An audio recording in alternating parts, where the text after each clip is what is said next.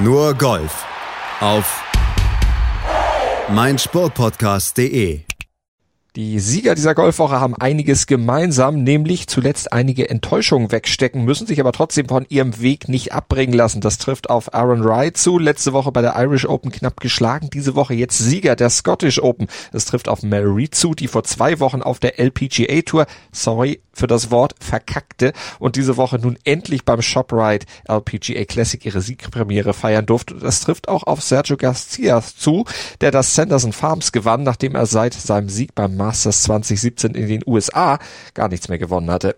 Na bitte, geht doch, möchte man denen zurufen. Machen wir heute auch hier bei Nur Golf. Mein Name ist Malte Asmus und natürlich unsere Expertin Desiree Wolf ist auch mit dabei. Hallo Desiree.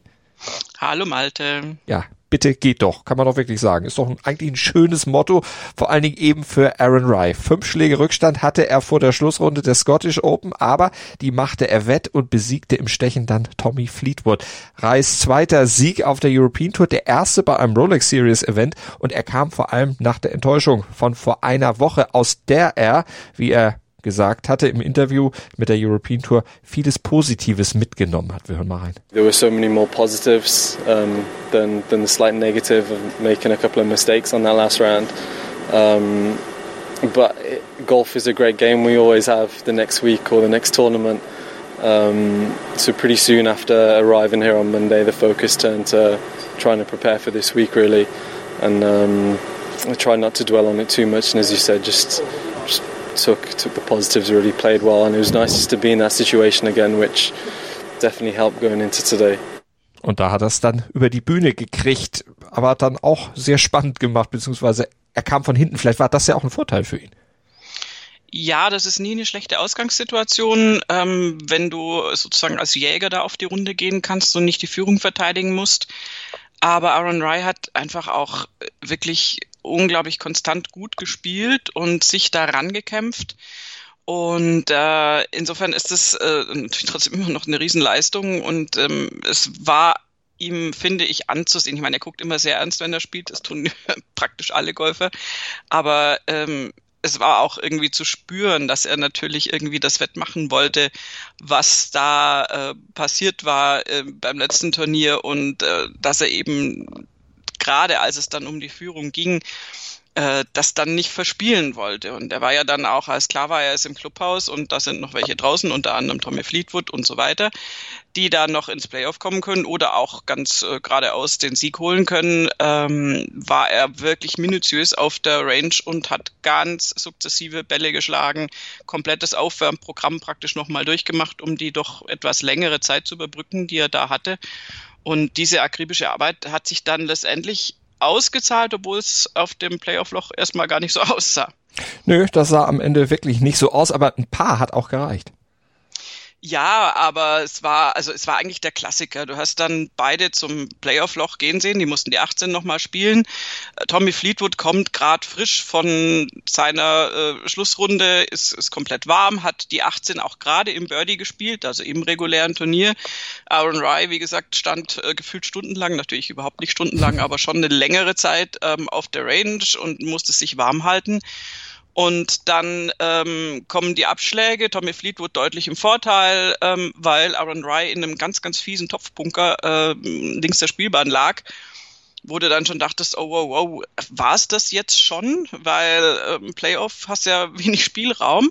Und Fleetwood hatte da eigentlich dann wirklich die Bahn offen für sich und konnte das nicht wirklich nutzen, war dann ein Tick ähm, zu kurz. Und Aaron Rye wiederum hat es geschafft mit einem sehr, sehr tapferen und mutigen Schlag. Also das soll es nicht überheblich klingen, aber also ganz ehrlich, ich habe echt gedacht, im schlimmsten Fall kommt er da gar nicht weit raus, weil die Kante einfach, die Bunkerkante wirklich im Weg war.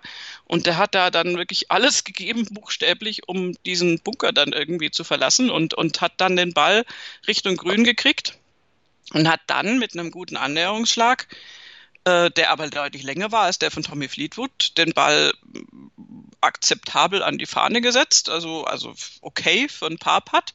Tommy Fleetwood lag aber näher. Tommy Fleetwood hatte auch äh, nochmal irgendwie äh, den dritten Schlag erstmal äh, durchzuführen, hat den dann rechts an die Fahne hingelegt, äh, ein bisschen näher als Aaron Rye und es war eigentlich so vom Gefühl her hätte ich gesagt, gut, okay, ähm, dann gehen wir aufs nächste Playoff-Loch, weil das beide Putts waren einfach machbar. Und ähm, Aaron Rye macht seinen sehr, sehr konzentriert und Tommy Fleetwood schiebt seinen tatsächlich vorbei. Und das war's dann. Und da war dann auf einmal das Turnier zu Ende und Aaron Rye der Sieger, der verdiente Sieger, der trotzdem irgendwie, glaube ich, irgendwie auch gar nicht so viel Befriedigung draus ziehen konnte, dass Fleetwood so einen wirklich einfachen Putt mhm. verschoben hat. Das ist natürlich auch immer irgendwie so ein bisschen, da hast du als Gegenüber gar nicht so ein tolles Gefühl, weil du auch denkst, oh Mann, ey, ich hätte lieber selbst spektakulärer gewonnen als durch so einen blöden Fehler des Gegenübers. Ja, hat Rye auch selber gesagt, das tat ihm ein bisschen leid, dass äh, Fleetwood eben diesen Ball verschoben hat, weil er eben auch gesagt hat, Tommy Fleetwood, das ist so ein toller Mensch, das ist ein viel tollerer Mensch, als er Golfer ist und das will schon eine ganze Menge heißen. Das ist ein wirklich tolles Kompliment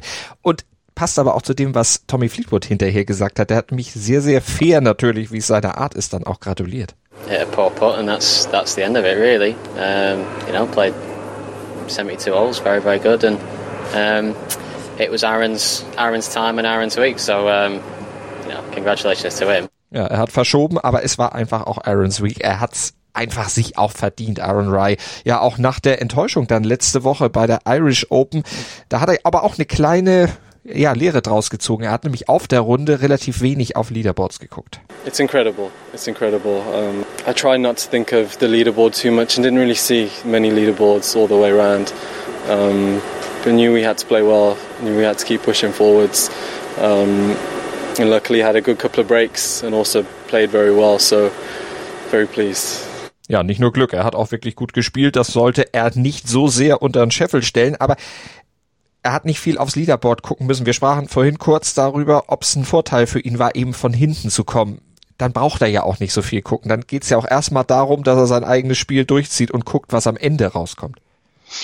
Genau, aber dieses äh, Meter machen nenne ich es immer gerade auf den Frontline, wenn du wenn du zurücklegst, musst du einfach äh, klar muss was passieren.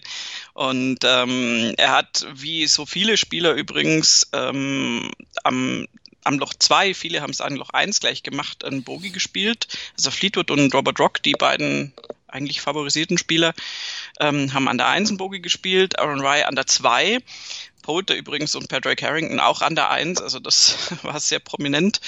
Da war nicht viel mit Birdie. Und, ähm, und dann war aber eben im Gegensatz zu Fleetwood und, und Robert Rock, Robert Rock hat dann noch ein, äh, noch ein Bogey gespielt an ein paar fünf auf den Front Nine. Äh, Fleetwood nur ein einziges Birdie an der fünf und Aaron Rye hat dann erstmal gefeuert. Der hat Birdie drei, vier, fünf, sieben, acht gespielt und war dann beim Turn da schon deutlich, deutlich näher rangerückt. Und ähm, Insofern hat er wirklich das getan, was, was er sollte. Hat dann nochmal drei Birdies auf dem Backline gespielt. Da ist dann Fleetwood wieder ins Spiel gekommen. Der war also, er und Robert Rock, die waren sowieso ein bisschen gelähmt irgendwie auf den Frontline. Und die haben dann beim Turn dann zugelegt, haben beide vier Birdies auf den Backline gespielt. Robert Rock hat sich rausgeschossen. Der war eigentlich so gut wie im Playoff. Der hat dann einfach auch ähm, einen Putt verschoben und einen Bogey an der 18 gespielt und sich damit rausgekickt. Das war eigentlich erwartbar, dass es ein Dreimann-Playoff wird mit ihm eben. Da wird er sich auch nicht besonders drüber gefreut haben, dass er diese Chance äh, da vertan hat. Und ähm, ja, Aaron Rye hat da wirklich alles richtig gemacht in dieser Schlussrunde, muss man sagen, und hat eben auch nicht die Nerven verloren. Und also das klingt jetzt blöd, weil natürlich macht sich jeder Spieler auf der äh, auf der Range dann warm oder die meisten, die wenigsten sitzen rum und warten dann wirklich, bis die Kollegen im Clubhaus sind und gehen kalt ins Playoff.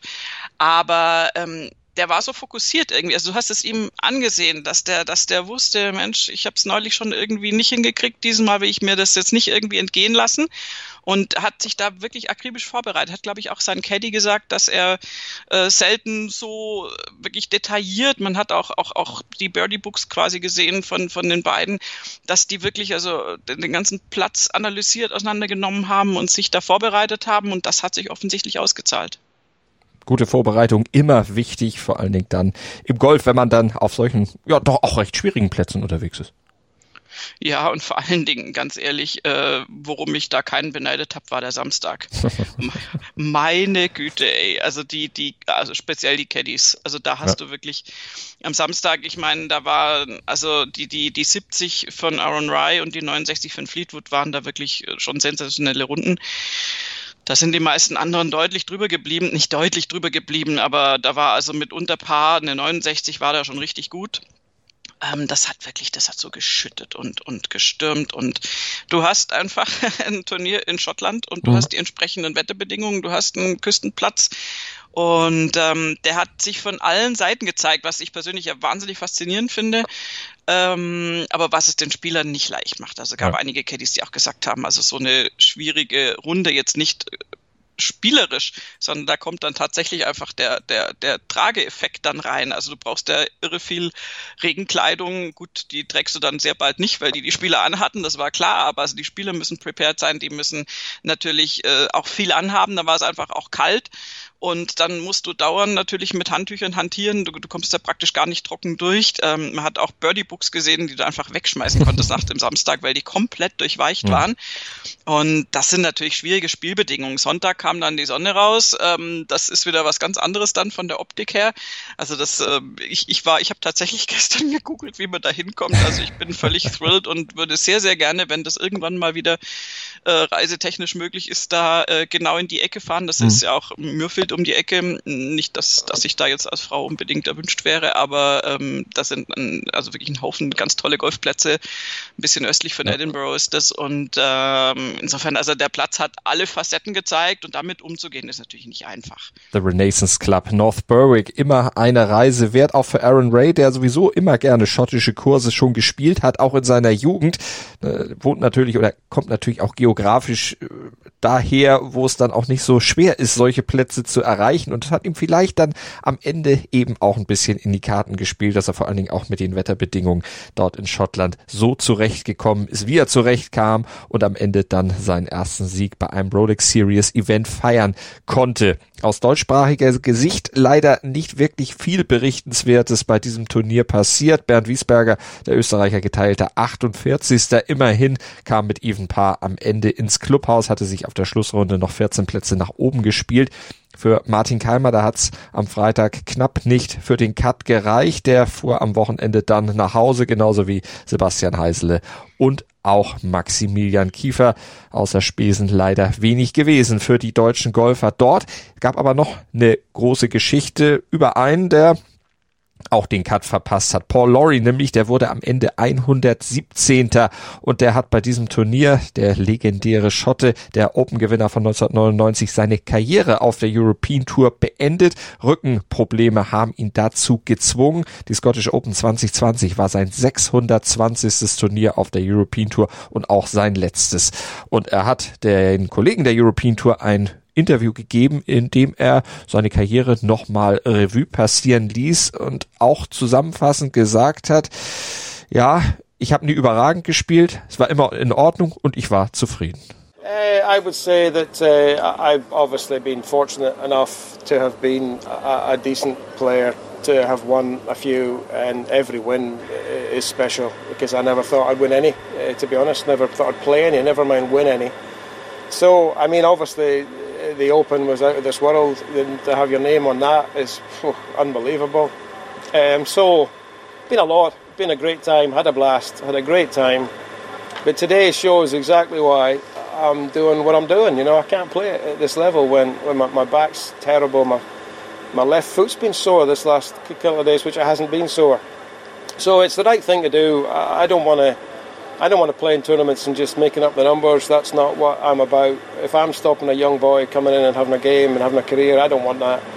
Um, there's no chance I can win tournaments at this level. So if I can't win tournaments, there's other things that, that I can be I can be doing. And I don't mean that to sound flippant. I just I'm a big believer that you don't hang about. When your time's up, your time's up, and you go. I filmed with you um, 2007 at Carnoustie. I took you to the point where you hit that that four iron, and you said it's not a tear in my eye, it's a bit of sand. All right, the emotion of that, okay, which I believed you. There's emotion there, isn't it? It's it's you're yeah. saying goodbye to something else, to something you've loved. Yeah, yeah, exactly. I mean, uh, there's like I said earlier, there's there's so many people that, that work on, on this tour, and so many people who do a great job for the players and treat you like kings, and do whatever you need them to do. And it's it's oh, it's a special place to play golf. There's no question moving on finally, it's not the end, is it? Because you've got Junior Ryder Cup to look you've got the Legends Tour, you've got your own foundation yeah, yeah. support. So golf is still in you, it's not going to finish. Tell us what the future holds. Well, the main re- the, the main reason why I, I don't want to play at this level anymore is because I'm, I'm I'm pretty busy, you know, off the course, and I enjoy that stuff more than than playing uh, now. Um, Junior Ryder Cup, I'm really looking forward to that. I think that's going to be a special event. I've always been into junior golf. I've always wanted to try and develop players and bring them through. So it's the pinnacle of junior golf is the is the Junior Ryder Cup. So I'm awfully excited about that. Uh, my foundation, we've had a little bit of a break because of what's been happening with it. We've not done any events. I didn't really want kids and parents to kind of put themselves at risk for that. But next year we're going to crack on uh, again and get it bigger and better. And uh, obviously the sports agency, I enjoy looking after some players and managing players and bringing them through, and that's that's where my time uh, is going to be spent now. Paul Lawrie, er bleibt dem Golfsport auf jeden Fall mit seiner Agentur erhalten. Desiree, er wird jetzt seine Erfahrung weitergeben an jüngere Golfer. Ich denke, davon hat er eine ganze Menge. Äh, ach so, von der Erfahrung. Ja, davon hat er eine ganze Menge und die jüngeren Golfer werden eine ganze Menge davon haben, dass er dieselbe dann wiederum weitergibt. Habe ich gerade nicht, nicht, nicht kapiert. Ähm, das ist auf jeden Fall, ja, Paul Lawrie ist, ist so eine, ähm, so eine Erscheinung im Golfsport, also Erscheinung klingt jetzt so abgehoben, aber es ist so ein Typ, sagen wir mal so, der, glaube ich, wirklich unglaublich gut pädagogisch wirken kann. Also es ist gar nicht pädagogisch im Sinne von, von oben runter als, mhm. als Lehrer sich aufspielen. Aber die Erfahrungen, die er gemacht hat, die sind durchaus erzählenswert und man kann viel draus lernen. Und ich glaube, dass er Spaß dran hat, ähm, mit, mit dann Nachwuchsgolfern zu arbeiten. Es geht ja jetzt gar nicht um, um die ganz Kleinen, aber ähm, seinen Erfahrungsschatz da weiterzugeben, mhm. halte ich für richtig und halte ich auch für wichtig. Und das, das ist ja gibt ja Golfer, die jetzt einfach den Weg einschlagen, dass sie ihre eigene Karriere jetzt zu Ende bringen und dann irgendwann ähm, sich äh, das Leben äh, gut, äh, es sich gut gehen lassen im Leben. Und bei Paul Lawrie finde ich das schön, dass er, dass er da dem Golfsport erhalten bleibt. Und er wird auch weiter spielen, sofern es denn der Rücken und sofern es denn seine Gesundheit zulässt. Auf der European Seniors Tour, auf der Stay Shore Tour wird er natürlich auch wenn es denn passt, weiterhin spielen, aktiv sein. Da kann man ihn dann immer noch verfolgen. Wir wünschen für den, in Anführungsstrichen, Teilruhestand zumindest ist es ja nicht, wenn eine Agentur hat er eine ganze Menge zu tun. Auf jeden Fall viel Erfolg und alles, alles Gute und machen nach einer kurzen Pause weiter hier bei Nur Golf mit der ShopRite LPGA Classic und Mel Reed. Schatz, ich bin neu verliebt. Was? Da drüben. Das ist er. Aber das ist ein Auto. Ja, eben. Mit ihm habe ich alles richtig gemacht. Wunschauto einfach kaufen, verkaufen oder leasen. Bei Autoscout24. Alles richtig gemacht. Nur Golf auf mein Sportpodcast.de mit dem Blick auf die Ladies PGA Tour.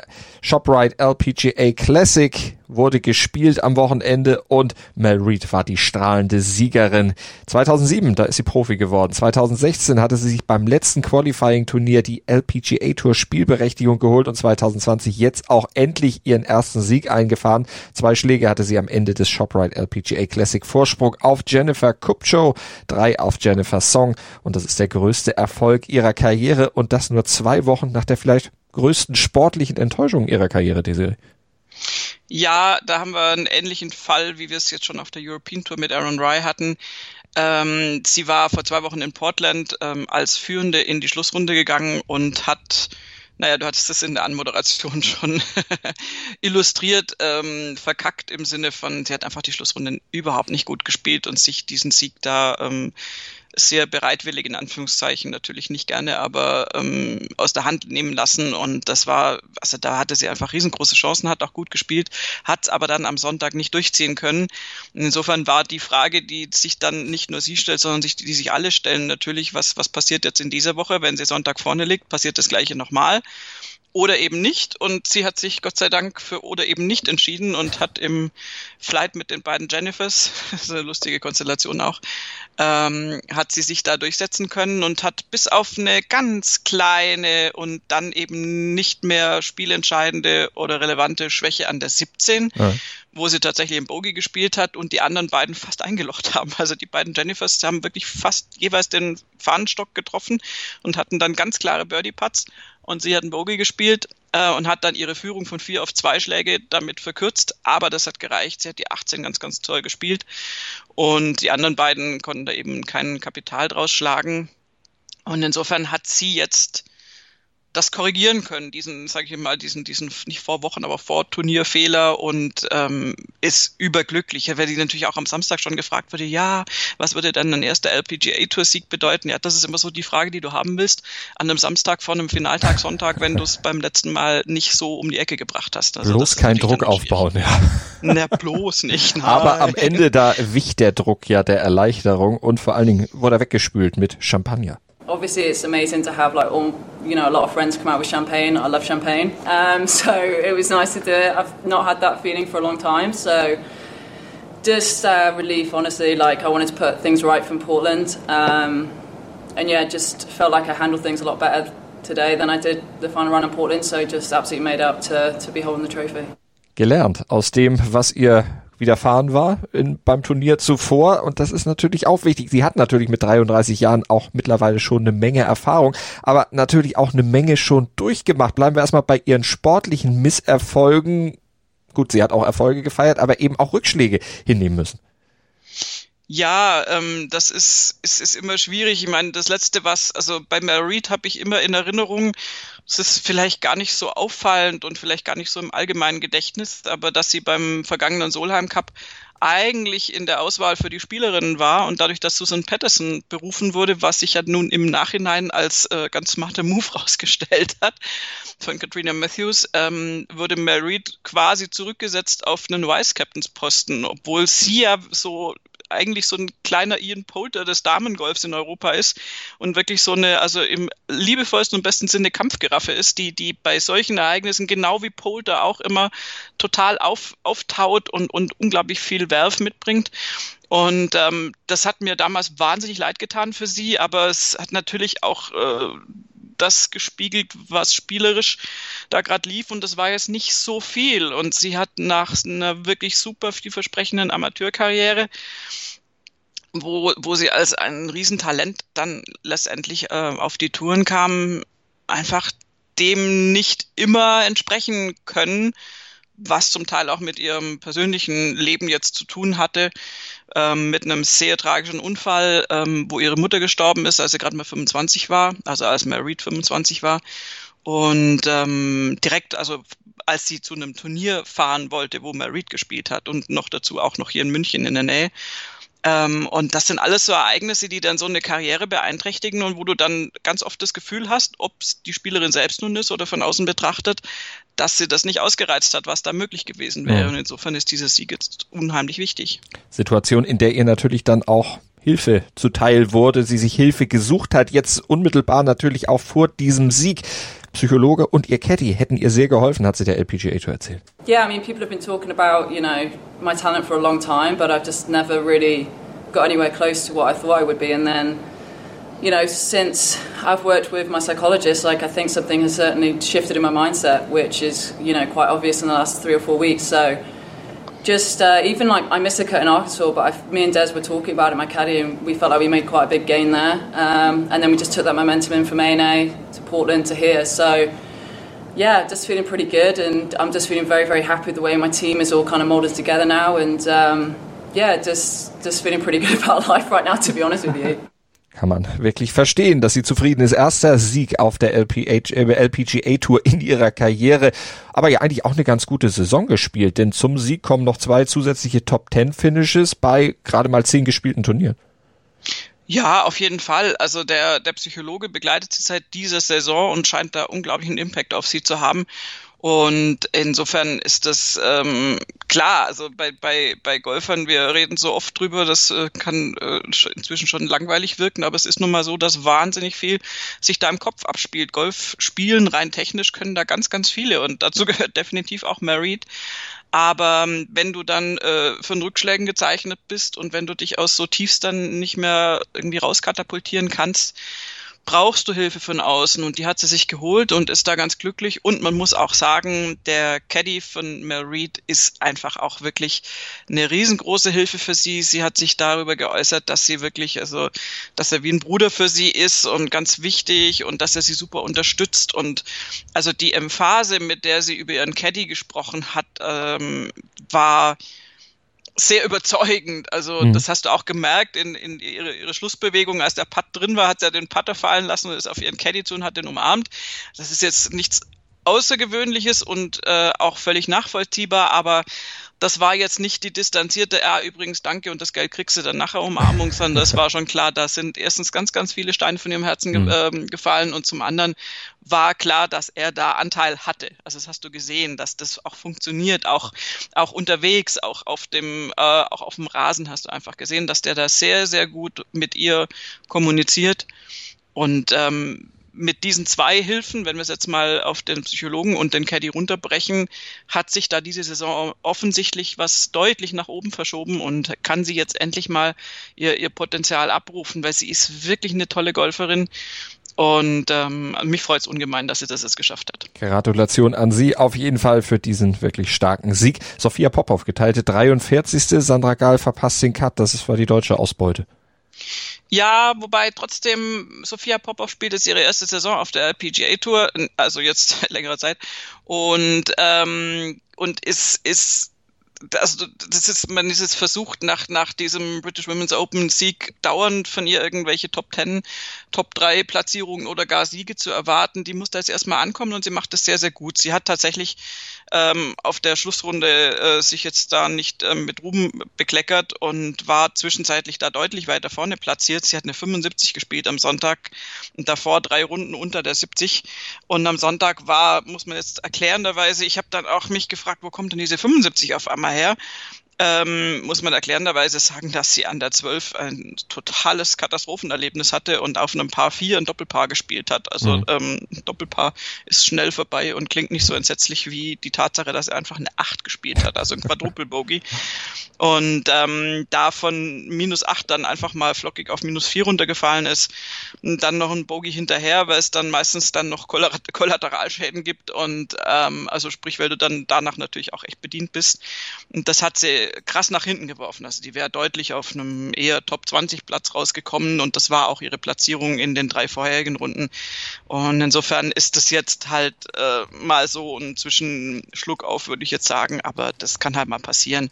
Aber Sophia Popov ähm, nistet sich da durchaus immer im Cut jetzt ein und ähm, also ich bin zufrieden, in Anführungszeichen. Nicht, dass es mir zustehen würde, aber nein, aber weil man das einfach realistisch sehen muss und, ja. und es ist einfach wichtig, dass sie jetzt beweist, dass dass sie da dazugehört, dass das, dass sie auf der Tour absolut mitreden kann und bestehen kann. Und wenn das sich etabliert, auch in der Spielerin selbst, ja. wenn sie da noch mehr Selbstvertrauen jetzt nach und nach gewinnt, dann kann da auch dann wieder was ganz, ganz Tolles bei rauskommen irgendwann.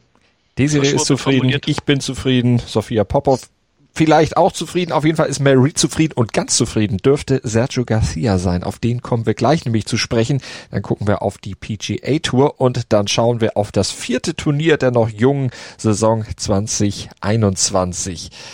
Sanderson Farms Championships. Gleich unsere nächste Station gab auch eine tolle Trophäe. Schatz, ich bin neu verliebt. Was? Da drüben. Das ist er. Aber das ist ein Auto. Ja, eben. Mit ihm habe ich alles richtig gemacht. Wunschauto einfach kaufen, verkaufen oder leasen. Bei Autoscout24. Alles richtig gemacht. Nur Golf auf mein Sportpodcast.de mit dem Blick auf das Sanderson Farms Championship und mit dem Blick auf Sergio Garcia. Erster Sieg in den USA seit seinem Masters Triumph 2017. ist auch schon wieder drei Jahre her. Sergio Garcia hat jetzt wieder zugeschlagen mit minus 19 das Turnier in Mississippi, in Jackson, Mississippi gewonnen. Ein Schlag vor Peter Malnati und drei Schläge vor JT Posten. Sergio Garcia also wieder im Winner's Circle und darf eine ganz, ganz tolle Trophäe mitnehmen. Ein, ja, was ist denn das? Ein Huhn. ein Gockel oder irgend sowas, ja. Der rasende äh, Gockel des Südens, das war Burt Reynolds, aber jetzt hat er so eine komische Statue. Ja, aber das wäre eine schöne Illustration eigentlich. Ja gut, Sanderson Farms, ja. das wollten sie natürlich irgendwie betonen. Äh, macht jetzt nicht so viel her als irgendwie ein angemessener Silberkübel, aber äh, ich glaube, äh, Sergio Garcia kann das mit Fassung tragen. Und wenn es eine Kuh gewesen wäre, hätte das ganze Sanderson Ranch heißen müssen, ne? Oh wow, okay, ja. da, du gehst gleich in die Specifics rein, ich merke schon. Irgendwas aus ja. dem Erdkundeunterricht von damals noch wieder vorgekramt, ja, das ist lange her. Ja. Länger, länger Aber, als Sergio Garcias letzter Sieg in den USA. Nee, sag nur. ja, ja, äh, paar Monate nur. unerträgliches Jackett. Also insofern, die Trophäe kann man ja dann irgendwie, keine Ahnung, kann, können die Kids mitspielen oder irgendwie so. Das stimmt, da kann die kleine Azalia mitspielen. Ja, wobei dazu ist die dann, glaube ich, wiederum zu kantig und zu eckig irgendwie. Das ist wahrscheinlich wieder super gefährlich. Aber du hast recht, also es gibt äh, tatsächlich äh, ansprechendere Trophäen nach Siegen. Ähm, ich meine, dieser Dolch, den es da in Marokko oder irgendwo mal gab, den fand ich ja noch irgendwie cool. Also Der der, ist übrigens auch nichts für kleine Kinder, aber ähm, aber diese, diese, dieses Huhn, Hahn, irgendwas äh, Geflügelteil ist natürlich jetzt, ähm, ja, egal. Gucken wir lieber drauf, wie es abgelaufen ist. Also so ist es Klar, nicht. Peter Malnati hätte sich ja auch gerne nochmal gewonnen. Der hatte das Turnier 2015 schon mal gewonnen und hatte auf dieser Schlussrunde dann auch nochmal richtig losgelegt. Hat die beste Runde seiner Karriere gespielt. Eine 63 reichte am Ende um einen Schlag nicht, um Garcia zumindest ins Playoff zu zwingen. Aber er hatte lange Zeit an der Spitze des Leaderboards gesessen und musste warten, bis dann Sergio Garcia, der Führende nach 54 Loch, an die 14 kam. Paar 5 und das hat er wirklich in Style beendet, der gute Sergio. Ja, das kann man mal so machen. Der hat da einfach ein Fünferholz genommen, ähm, die 260 Yards damit überbrückt, vorsichtig formuliert, ähm, an die Fahne genagelt, vier Fuß noch ähm, als Putt, also ein guter Meter, und hat diesen Eagle-Putt auch eingelocht. Und damit hat er dann auch erstmal Betrieb gemacht, weil bis Ja. zur 13 war da nicht so wahnsinnig viel. Und Malnati hing da wirklich auf dem Leaderboard da oben rum, in Anführungszeichen. Der hat übrigens auch so viel Zeit, dass der zwischendurch noch mit den Kindern gespielt hat und so. Also der hätte sich sonst völlig verausgabt, wenn der die ganze Zeit da irgendwie gespielt hätte. Also gespielt im Sinne von Bälle geschlagen hätte. Ähm, war da auch eigentlich ganz entspannt und ganz cool. Also ein bisschen andere Herangehensweise als Aaron Rye. Und ähm, aber musste natürlich permanent damit rechnen, dass jemand genau seinen Score spielt und ein Playoff noch kommt. Und ähm, Garcia hat erst auf der 14 dann mit diesem Eagle dann mal so ganz klar gemacht, jetzt äh, kommen wir auch langsam in den Gefahrenbereich, sprich ich rücke näher. Ja, aber das war letztlich die Grundlage dafür, dass er dann an der 18 seinen Putt zum Birdie dann am Ende lochen konnte, um das Turnier dann auch zu gewinnen. Den ersten Sieg in den USA nach langer Durchstrecke, über den er natürlich auch hinterher gesprochen hat. It's pretty, it's pretty sweet. Uh, there's no doubt. Um, I was fortunate enough to win a couple of times in Europe, uh, so Azalea could see it. Uh, now, both Azalea and Enzo can, can see me win here in the US, uh, which is amazing. Um, I don't know if Enzo will recall it, but uh, you know, it's, it's great. Uh, obviously, uh, a lot of hard work. Uh, my whole family, Angela, Azalea, Enzo, my family in Spain, everyone, everyone around. You know, it's been it's been tough because um, I lost two ankles uh, because of uh, COVID.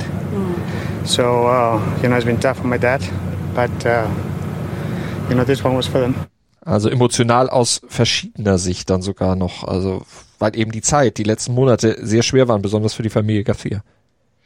Ja, das ist ähm, ähnelt äh, von der von der Art des Interviews her tatsächlich auch John Rahm, der ebenso als Spanier eben auch Familienangehörige verloren hat.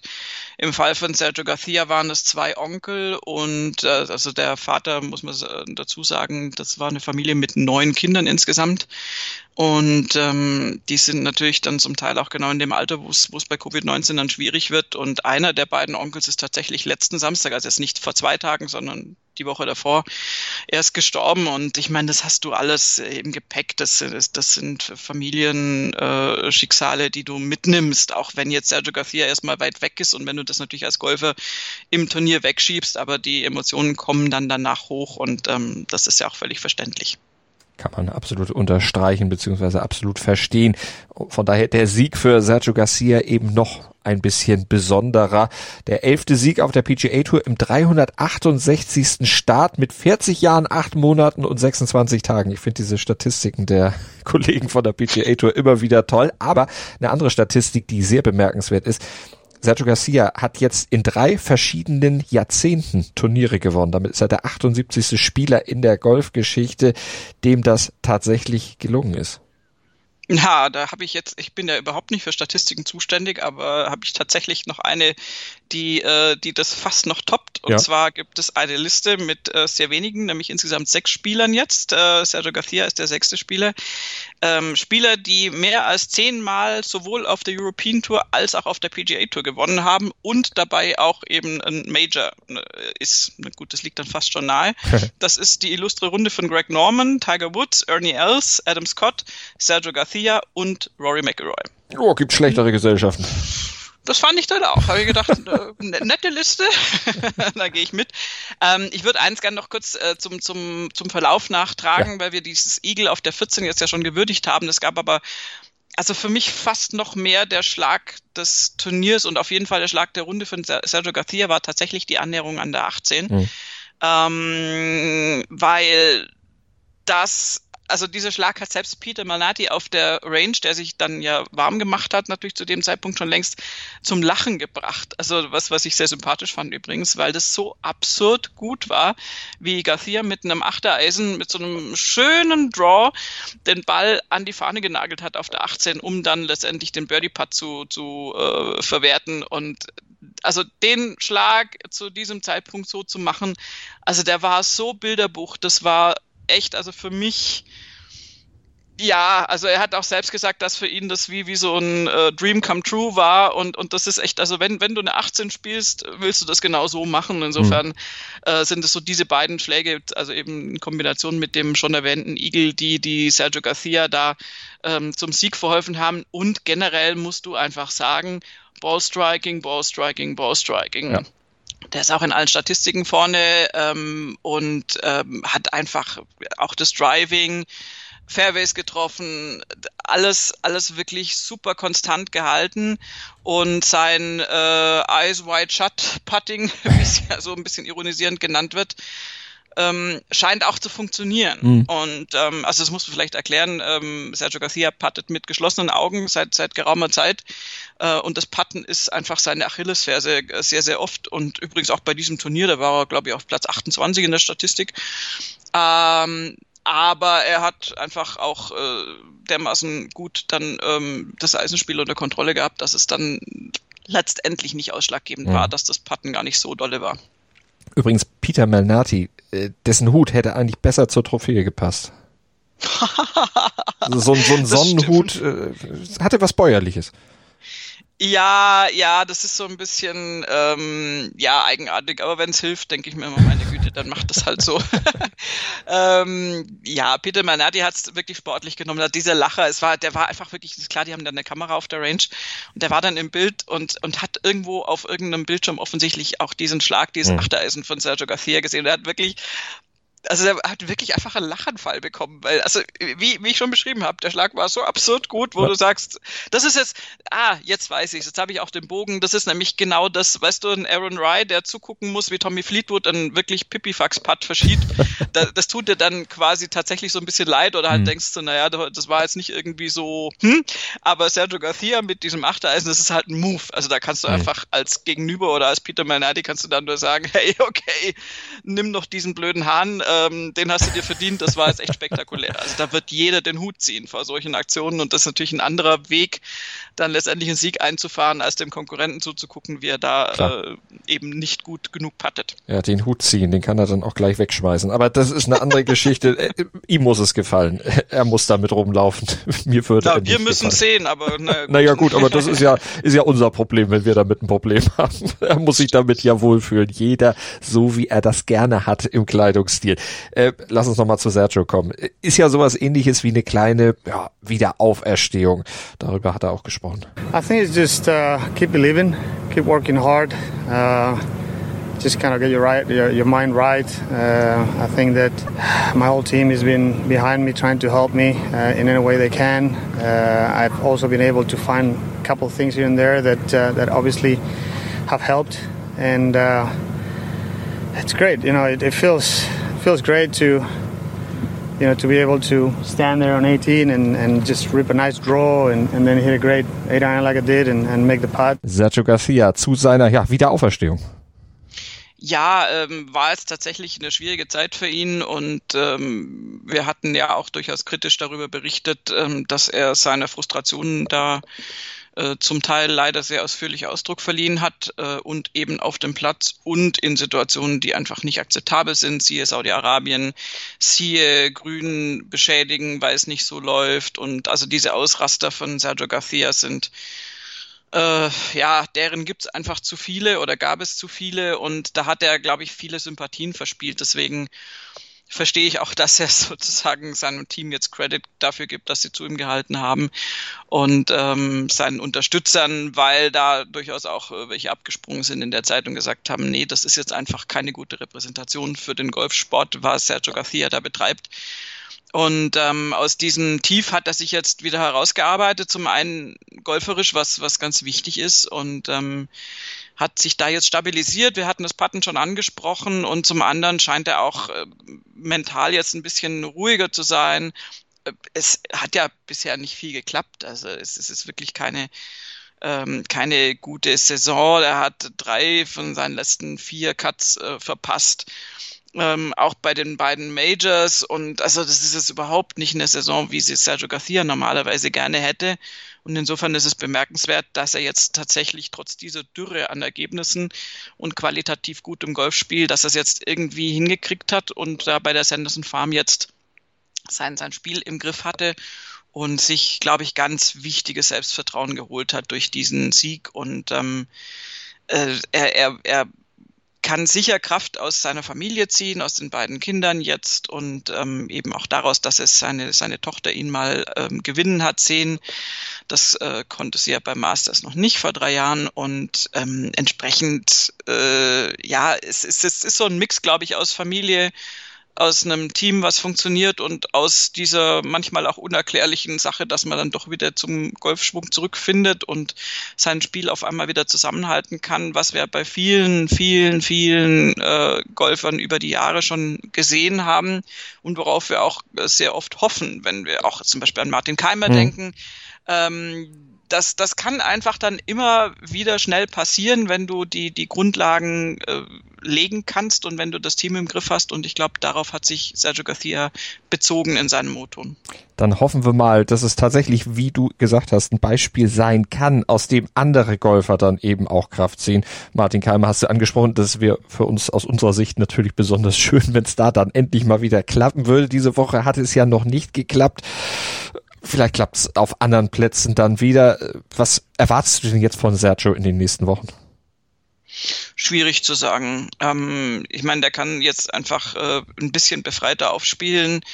Ähm, ob, ob er das jetzt gleich wieder in, in Top-Platzierungen ummünzen wird. Ähm, ich habe mich ehrlich gesagt gar nicht damit beschäftigt, was jetzt genau sein, sein Turnierplan ist. Aber was wir natürlich alle wissen, was ansteht, ist das Masters, noch dazu unser November Masters.